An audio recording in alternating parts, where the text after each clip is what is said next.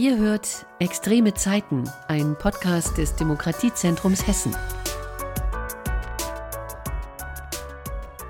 Hallo zusammen, hier sind wir wieder mit Extreme Zeiten, dem Podcast des Hessischen Demokratiezentrums. Ich bin Angela Fitsch und spreche heute mit Fabian Jelonek, Politikwissenschaftler und Geschäftsführer von Achtsegel. Fabian, schön, dass du da bist. Ja, danke für die Einladung. Achtsegel, das ist ein Büro in Frankfurt für demokratische Kommunikation und politische Bildung im Netz. Du hast dieses Büro vor fünf Jahren gemeinsam mit Pet Reinisch gegründet und ihr definiert euch als Dienstleister für die Menschen, die in der politischen Bildung tätig sind und Präventionsarbeit leisten. Wir kommen da gleich nochmal ganz genau dazu, was das eigentlich ist und was ihr macht. Und ihr entwickelt neue Konzepte, wie man demokratische Inhalte und auch journalistische Formate im Netz entwickeln kann. Kann man sagen, dass ihr so eine Art Gemischtwarenladen gegen Rechtsextremismus seid? Ja, also tatsächlich sagen wir das auch selber ganz gerne mal über uns. Ähm, hat den Hintergrund, dass wir eben unterschiedlichste Formate und Medien bedienen und ähm, ganz unterschiedliche Menschen auch mit unseren Produkten irgendwie unterstützen und ähm, Deshalb haben wir da eben so eine Formulierung uns irgendwie zurechtgelegt, mit der man eben auch so nach außen transportieren kann. Es ist mehr oder weniger alles bei uns denkbar und machbar und wir freuen uns einfach über jede Anfrage, die bei uns landet und dann muss man eben zusammenschauen, ob wir das tatsächlich machen können, was angefragt wird. Ob ihr es realisieren könnt. Ich würde gerne noch ein bisschen genauer verstehen, was ihr da macht. Ihr seid Dienstleister. Vielleicht schauen wir noch mal genau, für wen ihr Dienstleister seid. Kannst du das vielleicht in einem Beispiel verdeutlichen? Also wir haben ganz viele Leute oder ganz viele Organisationen, besser gesagt, die in der politischen Bildung ähm, aktiv sind. Ganz viele werden beispielsweise über das Bundesprogramm Demokratie Leben finanziert. Ähm, wir arbeiten aber auch mit ähm, Medien zusammen. Ähm, wir haben die ein oder andere Beauftragung aus dem Bereich Wissenschaft gehabt, äh, von äh, Landeszentralen für politische Bildung, äh, von äh, kirchlichen Trägern, von ähm, Berufsverbänden. Also das ist ähm, dann eben am Ende ähm, relativ divers und unterschiedlich, für wen wir arbeiten den Kern machen schon die Organisationen aus, die dann eben über Demokratie leben finanziert mhm. Und wenn beispielsweise die Landeszentrale für politische Bildung auf euch zukommt, was wollen die dann genau von euch? Mhm. Ähm, das sind manchmal Vorträge und Workshops. Ähm, das sind manchmal äh, größere Produkte, wie beispielsweise Broschüren, wo wir dann eben sagen, wir machen das Komplettangebot, also legen mit der Recherche und dem weißen Blatt Papier los, äh, formulieren dann sämtliche Texte, kümmern uns darum, dass die passenden Bilder da sind und machen dann sogar noch Gestaltung und das, den Druck am Ende. Also dass mhm. man von A bis Z da dann bei uns versorgt ist. Das sind aber auch ähm, Videos, die wir produzieren, kleine Webseiten, die wir bauen. Ähm, wir machen auch relativ gerne mittlerweile solche Podcast-Geschichten. Ja, also so Kommt der Gemischtwarenladen. Der Gemischtwarenladen, genau. Und ihr entwickelt auch, habe ich äh, nochmal gelesen, neue Konzepte im Netz, also um demokratische Inhalte und auch journalistische Formate zu platzieren. Da kann ich mir auch relativ wenig drunter vorstellen. Was sind das für neue Konzepte? Ja, also neue Konzepte.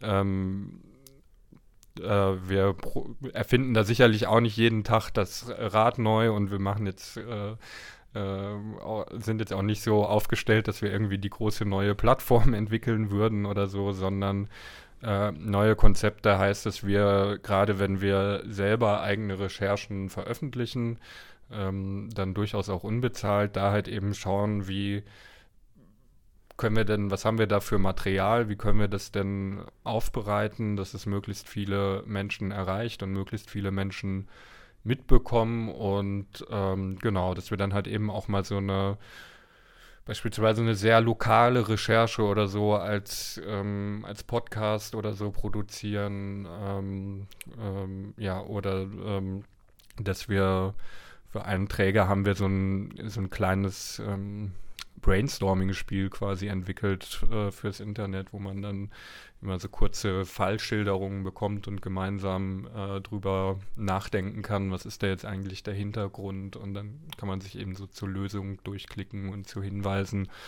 Ähm, ja, das ja. sind dann so Sachen, wo wir sagen, also vielleicht gab es sowas auch schon mal alles irgendwo ja. von jemand anders, aber wir haben zumindest auch noch mal drüber nachgedacht irgendwie und wirklich überlegt, was können wir denn machen, damit jetzt der Inhalt oder das, was dabei rüberkommen soll, dort landet, wo es, wo es, wo es eben gedacht ist. Das heißt, also der Weg dahin ist der entscheidende und auch die Herangehensweise und das sind die neuen Methoden, das sind die auch etwas anderen Konzepte als vielleicht die üblichen, die man sonst so kennt. Ähm, ihr habt in fünf Jahren 286 Aufträge erledigt. Darunter eben Broschüren recherchiert, geschrieben und gestaltet. Videos hast du gerade angesprochen, Podcast. Da würde ich gerne noch einen Moment verweilen. Äh, die habt ihr produziert unter anderem mit Insassen aus dem Jugendstrafvollzug. Erzähl uns einfach noch ein bisschen mehr davon. Was war das Ziel mit denen?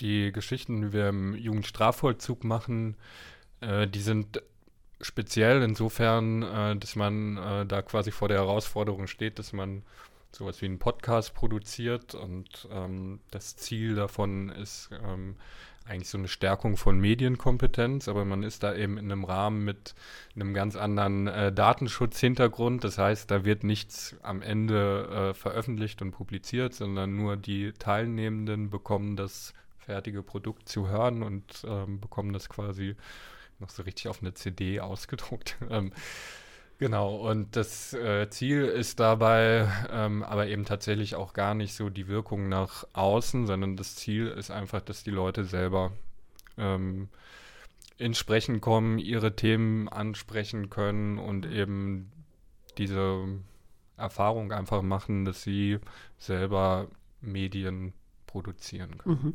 Also auch Medienkompetenz, wie du gesagt ja. hast, zu erzielen beispielsweise, darum geht es wohl. Ähm, ihr erstellt, was ich sehr spannend finde, äh, kontinuierliche Monitoringberichte zum Thema Rechtsextremismus in Hessen im Auftrag des Demokratiezentrums Hessen an der Philipps-Universität Marburg. Und diese Berichte erscheinen in unregelmäßigen Abständen, mindest jedoch, mindestens jedoch sechsmal im Jahr. Was fasst ihr da zusammen? Wie sind eure Recherchen? Wie geht ihr vor? Also wir gucken immer pro Bericht auf äh, zwei Monate drauf und sammeln da erstmal schlichtweg alles, was es an äh, Pressemeldungen gibt mit Themenbezug Rechtsextremismus, gruppenbezogene Menschenfeindlichkeit. Ähm, gucken uns äh, Polizeipressemitteilungen an. Ähm, manchmal gehen wir da auch noch ein bisschen in die Nachforschung, wenn das aus der Mitteilung noch nicht so äh, unmittelbar äh, hervorgeht, ob das einen rechten Hintergrund haben könnte oder nicht. Und ähm, zusätzlich machen wir eben noch ähm, so ein eigenes Monitoring. Das heißt, wir haben so ein, ja, äh, auf verschiedensten Plattformen, also früher war eben Facebook dann noch super relevant, inzwischen ist es dann eher Telegram, äh, aber auch Instagram, Twitter, mhm. TikTok. Mhm wo wir einfach uns verschiedene Accounts dauerhaft angucken und schauen, was machen die Neues. Und ähm, ja, diese Accounts haben wir eben danach ausgewählt, dass wir sagen mit unserer Erfahrung, äh, dass diese Accounts eine gewisse Rolle in der rechten Szene in Hessen spielen. Mhm. Genau. Und so dieser Mix plus, dann machen wir noch äh, ab und zu eine Vor-Ort-Recherche. Also wenn wir irgendwie das Gefühl haben, da äh, verdichtet sich was und da manifestiert sich vielleicht auch ein rechter Protest auf der Straße, den wir eben über diese anderen Quellen nicht richtig fassen und begreifen können, dann fahren wir eben auch hin und schauen mhm. uns das vor Ort an, was mhm. da eigentlich Sache ist. Nehmen wir uns nochmal den vorletzten ähm, Monitoringbericht vor, den von September bis Oktober 2022. Äh, was sind die Themen dieses Monitoringberichts, um das vielleicht zu konkretisieren? Ähm, ja, also die Themen sind ganz, ähm, ganz unterschiedlich. Wir haben eben einmal diese äh, durchgehenden Meldungen, äh, Kurzmeldungen. Wir haben ähm, äh, einen Teil immer drin, äh, wo es um Hintergrundberichte geht, aber auch um äh, Gerichtsprozesse. Also nehmen wir beispielsweise so eine äh, Gerichtsverhandlung wie Franco A. Das läuft ja dann über mehrere Monate. Das ist der über Bundeswehrsoldat mehrere, gewesen, Genau, ne? ne? und es mhm. läuft ja dann über mehrere Gerichtstermine und so. Und äh, da versuchen wir eben auch Schritt zu halten, die Entwicklung irgendwie nachvollziehbar zu machen über unsere Monitoring-Berichte.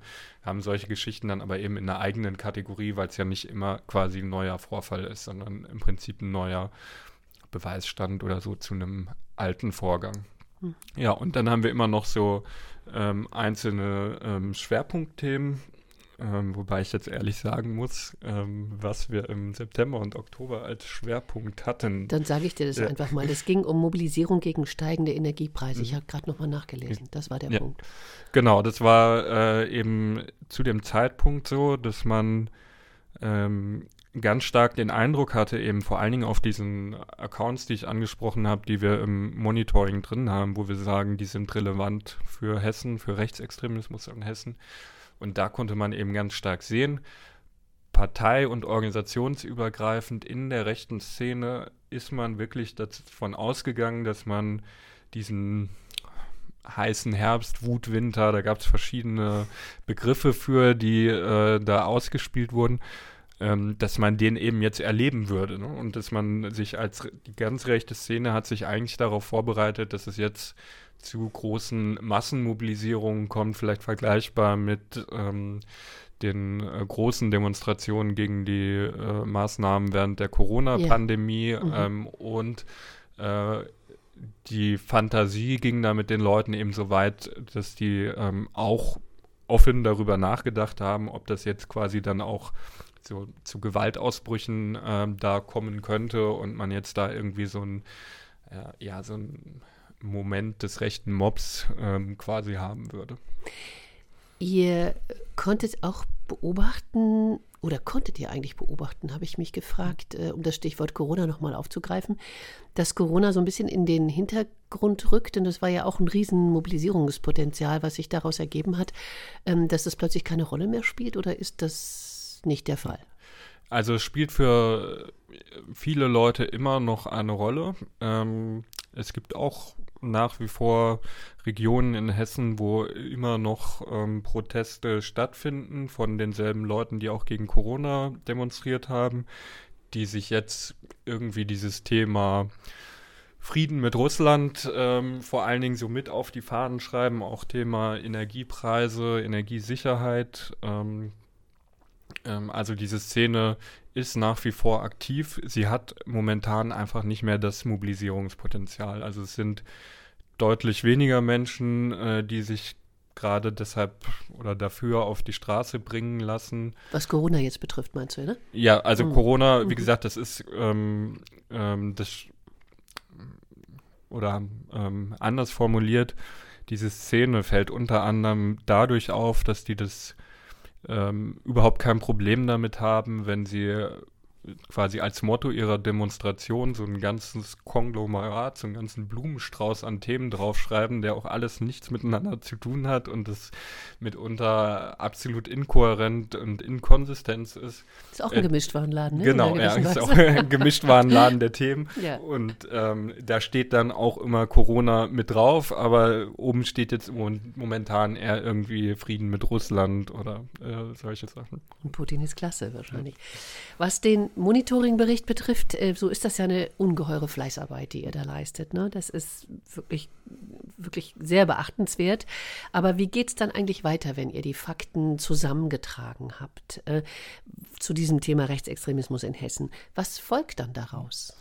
Ja, also erstmal folgt so ein kleiner Freigabeprozess. Also dann geht diese, ja, geht unsere Sammlung quasi einmal ähm, zum Landesdemokratiezentrum und hin und her und zurück und dann wird äh, die Sache publiziert und ab dem Zeitpunkt schwebt dieses Ding dann erstmal im Raum und alle möglichen Leute, also sie werden ja auch offen ins Netz gestellt, also alle möglichen Leute können darauf. Das ist wichtig, jeder kann darauf zugreifen. Genau, ne? also so ist es auch wirklich gedacht, dass mhm ähm, dass da so eine Art Datenbank äh, besteht, dass man halt auch wirklich gucken kann, was ist denn bei mir im Ort so in den letzten zwei, drei Jahren los gewesen, ähm, dass sich beispielsweise KommunalpolitikerInnen oder so das, das einfach mal anschauen können. Gab es da eine Entwicklung, gab es da eine Steigerung oder hat sich irgendwas entspannt, eine Gruppe aufgelöst, ist eine neue dazugekommen?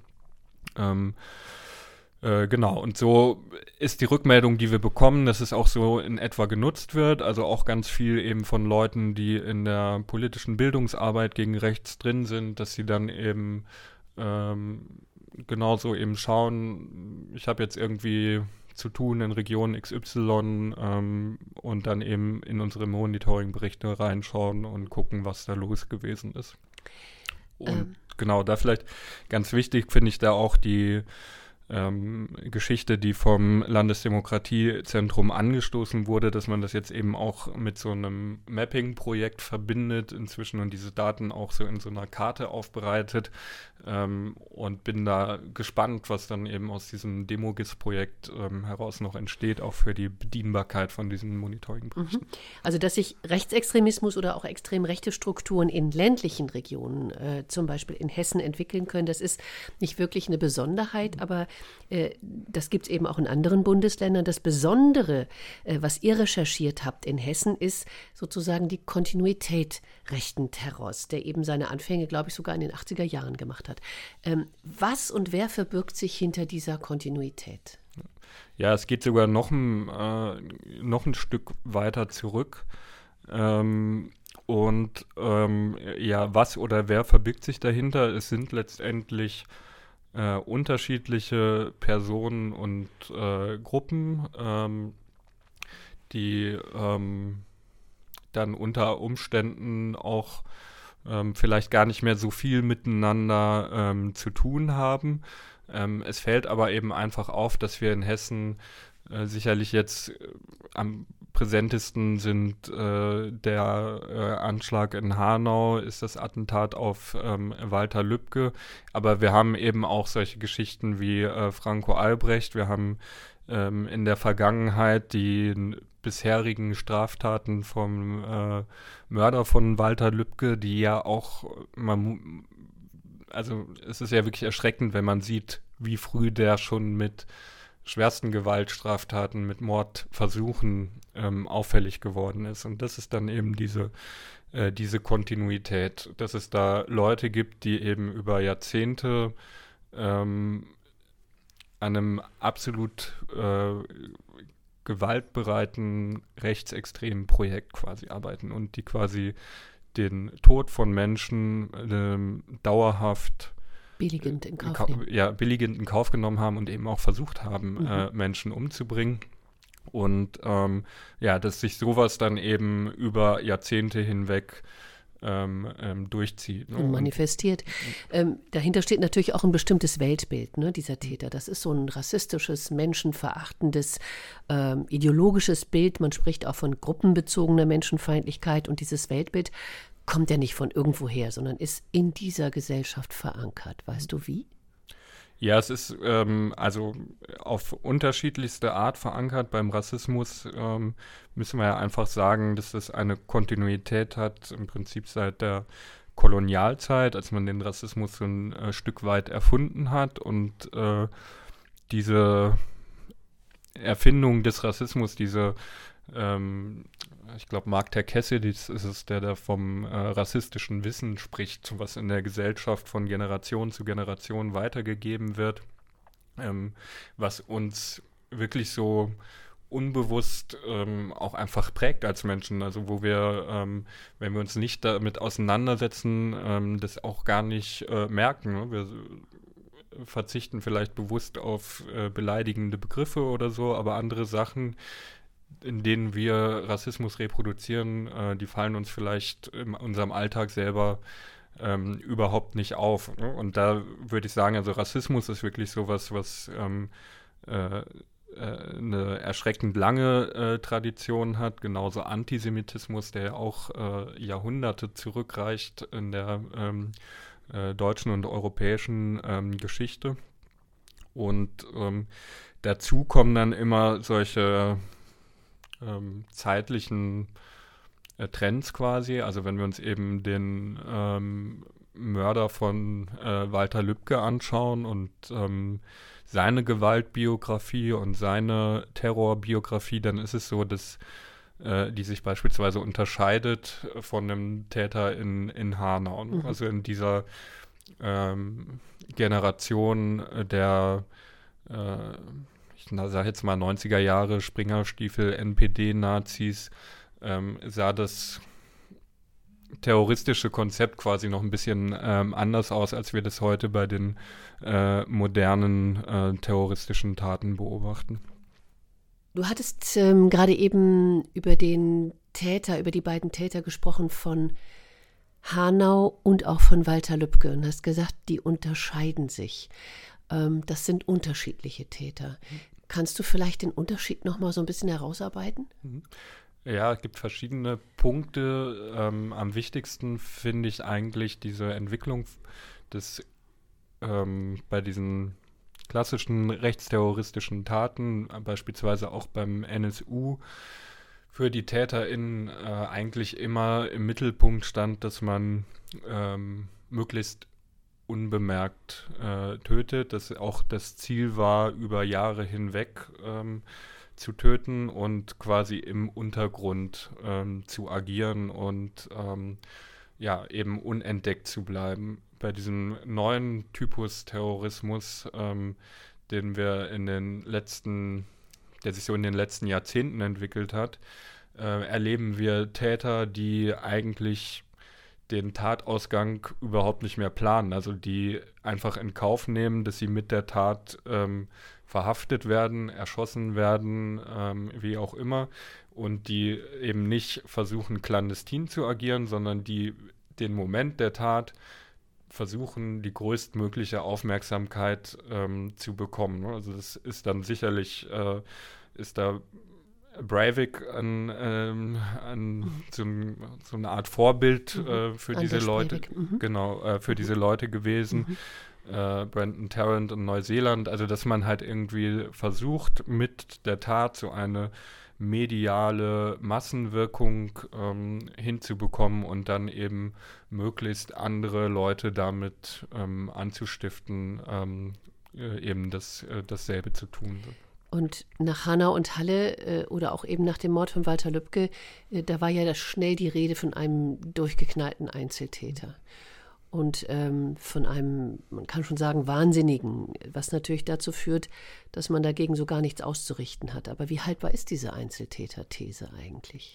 Ja, sie ist für mich eigentlich bei ähm, rechtsextremen Taten grundsätzlich nicht haltbar. Also ich bin der Meinung, dass die ähm, die politische Sozialisation, dieses ähm, Weltbild, was sich die Leute aufbauen, ähm, dass das nicht inhärent aus einer Person kommt, die sich das komplett äh, zusammengereimt hat, sondern man sieht in solchen Bekenntnissen, die dann irgendwie ins Netz gestellt werden oder so, dass da eben ideologische Versatzstücke drin sind, die man so schon mal gehört hat, eben aus anderen rechtsextremen Strukturen. Deshalb würde ich sagen, mindestens diese, äh, dieses Weltbild ist kein, ähm, kein Werk eines Einzeltäters, sondern das ist das Werk von Generationen an Rassistinnen und Rechtsextremistinnen, die dieses Weltbild mit aufgebaut haben und auch leider einer Mitte der Gesellschaft,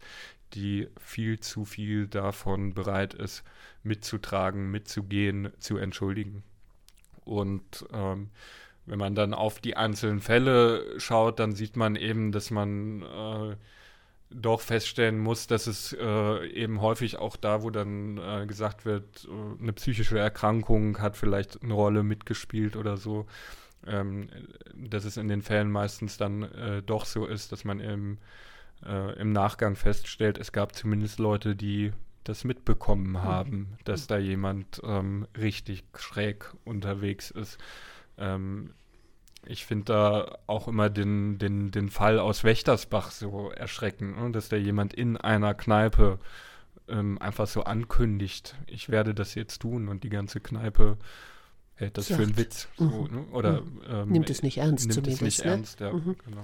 Also äh, in Hanau ist ja äh, Ähnliches äh, vollzogen worden, wenn man sich das nochmal genau anschaut, nämlich auch drei Jahre nach diesem rassistischen Attentat jetzt mit neun Toten, kommt die Stadt einfach nicht zur Ruhe. Sie kommt deshalb nicht zur Ruhe, weil der Vater des Attentäters nach wie vor auch Angehörigen, Hinterbliebenen auflauert, einfach nur dasteht, aber auf diese Art und Weise natürlich auch eine Form von Gewalt ausübt und man weiß, er ist an dieser Tat, zumindest hat man ihm das nicht nachweisen können, aktiv beteiligt gewesen, aber es wird eben deutlich, dass er natürlich genauso wie sein Sohn, äh, der sich dann ja umgebracht hat, äh, selbst erschossen hat, äh, ähnlichen Verschwörungstheorien und auch rechtsextremistischen Vorstellungen anhängt wie sein Sohn. Also da sieht man eben auch, dass da ein Weltbild sozusagen weiter transportiert wird. Und ähm, vermutlich muss man, das, da wirst du mir recht geben, nehme ich an, sich mit diesem Weltbild auseinandersetzen. Und man muss wahrscheinlich viel, viel mehr auf dieses Weltbild schauen und wie so ein Weltbild entsteht, nehme ich an. Ja, genau. Und da äh, ist insbesondere im Bereich der Verschwörungsideologien ähm, äh, fehlt uns da, glaube ich, auch noch so ein bisschen ähm, Grundlagenarbeit. Also beim ähm, klassischen äh, Rechtsextremismus, wie er in Parteien wie der NPD oder so vorstellt, da gibt es, glaube ich, jetzt einfach jahrzehntelange ähm, Erfahrung und ähm, Wissen auch darüber, wie so eine Mobilisierung abläuft, wie so ein Einstieg in so eine rechtsextreme Kaderorganisation ähm, abläuft. Ähm, bei Verschwörungsideologien sind wir da irgendwie noch relativ am Anfang. Also wir wissen, ähm, es hat was mit sozialen Netzwerken zu tun. Wir wissen, es hat was damit zu tun, dass äh, es Leuten gefällt, dass sie sich ähm, quasi als Träger von einem geheimen Wissen, was andere nicht kapiert haben, ähm, irgendwie hervortun können und sich irgendwie dadurch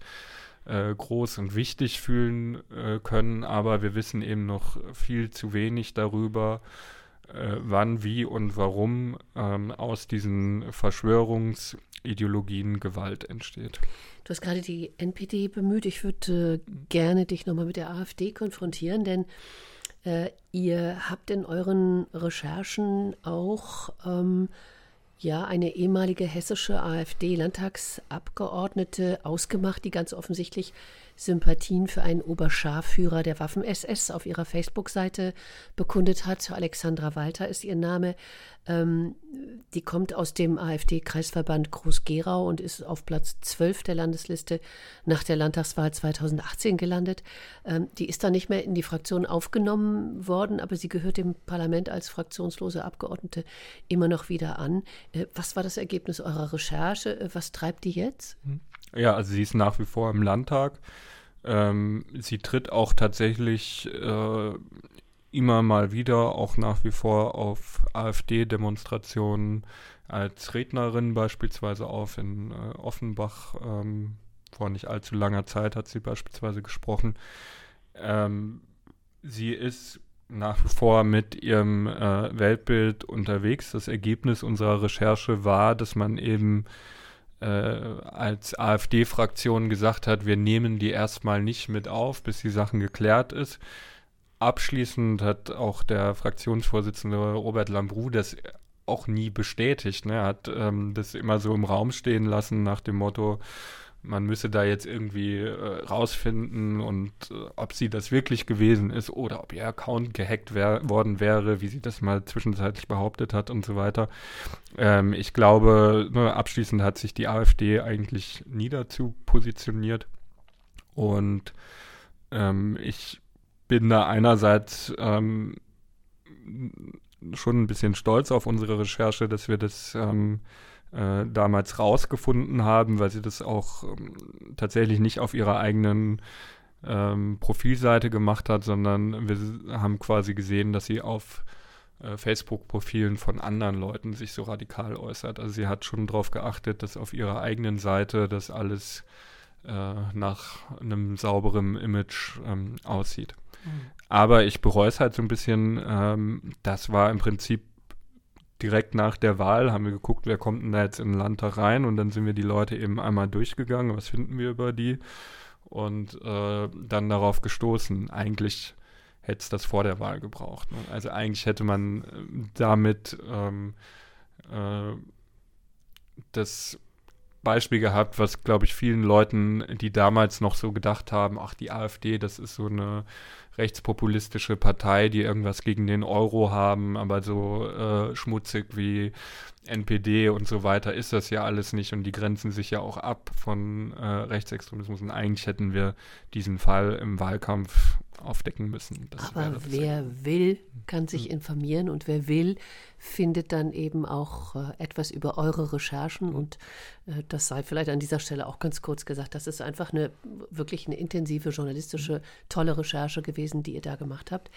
Ähm, nehmen wir einfach noch ein weiteres Beispiel eurer Aktivitäten und Recherchen vor. Es gibt ein Netzwerkprojekt aus dem Spektrum der neuen Rechten, das sich Gegen Uni nennt und auf der Webseite äh, liest man ein Manifest, das ähm, so pauschal wie aggressiv mit den deutschen Universitäten abrechnet. Die seien, Zitat, die Brutstätte des linksliberalen Universalismus, Zitat Ende, und das Ziel der Betreiber, Zitat, das Ende der Universität, wie sie heute ist, also kein geringeres Ziel. Zitat Ende. Fabian, ihr habt auf äh, diese Initiative auf Twitter hingewiesen. Äh, es ist ein Projekt der neuen Rechten, wie ich gerade gesagt habe. Wer steckt dahinter und für wen steht das?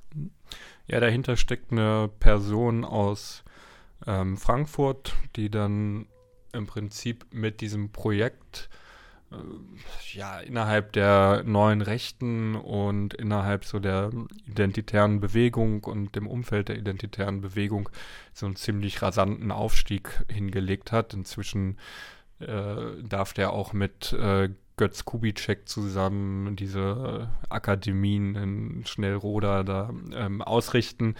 Ähm, man muss äh, ganz grundsätzlich bei dem Projekt sagen, ähm, auch bei diesem Manifest, was da auf der Webseite steht, ähm, ist es wie bei vielen Projekten der neuen Rechten erstmal so eine Art ähm, Etikettenschwindel, weil mit Universität hat das Ganze nichts zu tun. Es ist auch äh, absolut nicht vorstellbar, dass diese Ziele, die die da formulieren, auf dem Weg erreichbar sind. Letzten Endes sind das ähm, hobbymäßig äh, zusammengestellte Seminare von Gläubigen der neuen Rechten für Gläubige der neuen Rechten. Also ich würde auch sagen, das ist kein Projekt, ähm, ähm, was jetzt wirklich dazu führt, dass ähm, hunderte Studierende auf einmal sagen, oh, das mit dem Rechtsextremismus ist ja vielleicht doch was für mich oder so, sondern die erreichen ähm, die erreichen die sowieso schon ähm, Indoktrinierten mit diesem äh, mit dieser äh, Geschichte. Ich sage nur mal kurz, wer du bist und äh, wer heute hier zu Gast ist äh, beim Podcast Extreme Zeiten. Fabian Jelonek, Politikwissenschaftler und Geschäftsführer von Achtsegel, dem Büro für demokratische Kommunikation und politische Bildung im Netz. Ähm, Fabian, wir sind eingestiegen in unser Gespräch mit dem Stichwort, ihr seid ein Gemischtwarenladen gegen Rechtsextremismus. Und damit mit diesem Gemischtwarenladen, wie das eben das Wort schon sagt, wird man natürlich öffentlich. Bist öffentlich, du bist in der Öffentlichkeit präsent und man wird damit eben auch verletzbar. Ähm, du bist selber schon in den Fokus von Hass und Hetze gerückt. Was ist dir passiert? Ja, es gab so ähm, vereinzelt ähm, dann ähm, Reaktionen auch durchaus von Reichweiten starken rechten Medien, wo dann eben äh, unsere Arbeit ähm, äh, thematisiert wurde, wo dann auch ähm, Verunglimpfungen äh, gegen mich und meinen Kollegen äh, zu lesen waren, ähm, Fotos auch von uns veröffentlicht wurde, die Privatadresse ähm, mit äh, irgendwelchen Wünschen, was uns denn zu passieren habe und so weiter und so fort. Ähm, alles in allem muss ich aber sagen, nach diesen äh, fünf Jahren, die wir jetzt äh, ja auch schon äh, in dieser exponierten Rolle unterwegs sind, ähm, geht es uns gut damit. Also wir haben ähm, äh, sicherlich das Privileg, dass wir als äh, männlich gelesene äh, weiße Menschen äh, längst nicht so in den Fokus von Hass und Hetze geraten, wie das äh, Leuten passieren würde, die genau dasselbe machen würden wie wir und oder vielleicht gar nicht mal so äh, so viel und äh, so präsent, ähm, wenn das eben äh, Menschen sind, die weiblich gelesen werden oder als äh, migrantisiert gelesen werden. Du hast, bevor du Achtsegel gegründet hast, äh, als Berater gegen Rechtsextremismus gearbeitet, hast dich also schon lange mit diesem Thema auseinandergesetzt und anschließend bei Jugendschutznet den Bereich politischer Extremismus geleitet. Also ihr bringt eine ganze Menge Erfahrungen in der Entwicklung von Projekten und Publikationen mit. Ähm, wenn du noch mal so zum Schluss unseres Gesprächs sagen solltest, was ist deine Motivation, einfach dran zu bleiben an diesem Thema? Ja, was ist meine Motivation? Ich glaube, anfangs bin ich da erstmal so reingeschlittert. Also äh, ich war engagiert in einem Verein, der aber eigentlich eher so das Thema ähm, Antirassismusarbeit und ähm, Arbeit mit Geflüchteten auf der Fahne hatte. Und dann äh, war es so, dass irgendwie über die Arbeit auch diese Arbeit gegen rechts dann da reinploppte und irgendwie getan werden musste und so bin ich irgendwie da dran gekommen und ähm, bin dann äh, dran geblieben und ja, ich glaube, meine Motivation ist einfach, dass ich ähm, dass ich irgendwie sehe, es gibt diese diesen Rechtsextremismus als Bestandteil der Gesellschaft, als Bestandteil auch der Mitte der Gesellschaft und ähm, ich sehe dann eben insbesondere, dass es eben Leute gibt, die, äh, die dieses Gedankengut aktiv vorantreiben, aktiv ähm, äh, verstärken und ähm, aktiv versuchen, eben die Gesellschaft zum Kippen zu bringen oder ja, ist immer ein bisschen schwierig mit diesem Kipppunkt. Zumindest eine Metapher. Gefahr für die Gesellschaft sind ja, einfach. Genau. Ne? Und ja ähm, mein Ziel ist es einfach ähm, wirklich, dass die in ihrer Arbeit so weit wie möglich gestört werden, dass ähm, so viele Menschen wie möglich mitbekommen, äh, was ist da los ähm, und wo müssen wir ähm, aufpassen und ähm, hinschauen. Weil ich meine, wir haben es ja auch in äh, in anderen äh, Ländern mit dem Brexit oder mit der Wahl von Donald Trump erlebt, ähm, dass eben auch jahrhundertealte Demokratien, die wir für absolut gefestigt gehalten haben, äh, aktuell einfach ähm, angreifbar sind. Also Störfeuer, wenn ich zusammenfassen darf, und Gemischtwarenladen gegen Rechtsextremismus. Ja. Genau. So kann man das zusammenfassen. Okay. Fabian Jelonek, Politikwissenschaftler und Geschäftsführer von Achtsegel, heute zu Gast bei unserem Podcast Extreme Zeiten, der Podcast des Demokratiezentrums Hessen der Uni Marburg. Danke für deine Zeit, danke für deine Expertise. Alles, alles Gute für dich und ja, vielen Dank, dass du hier warst. Ja, danke schön. Mein Name ist Angela Fitsch. Bis zum nächsten Mal.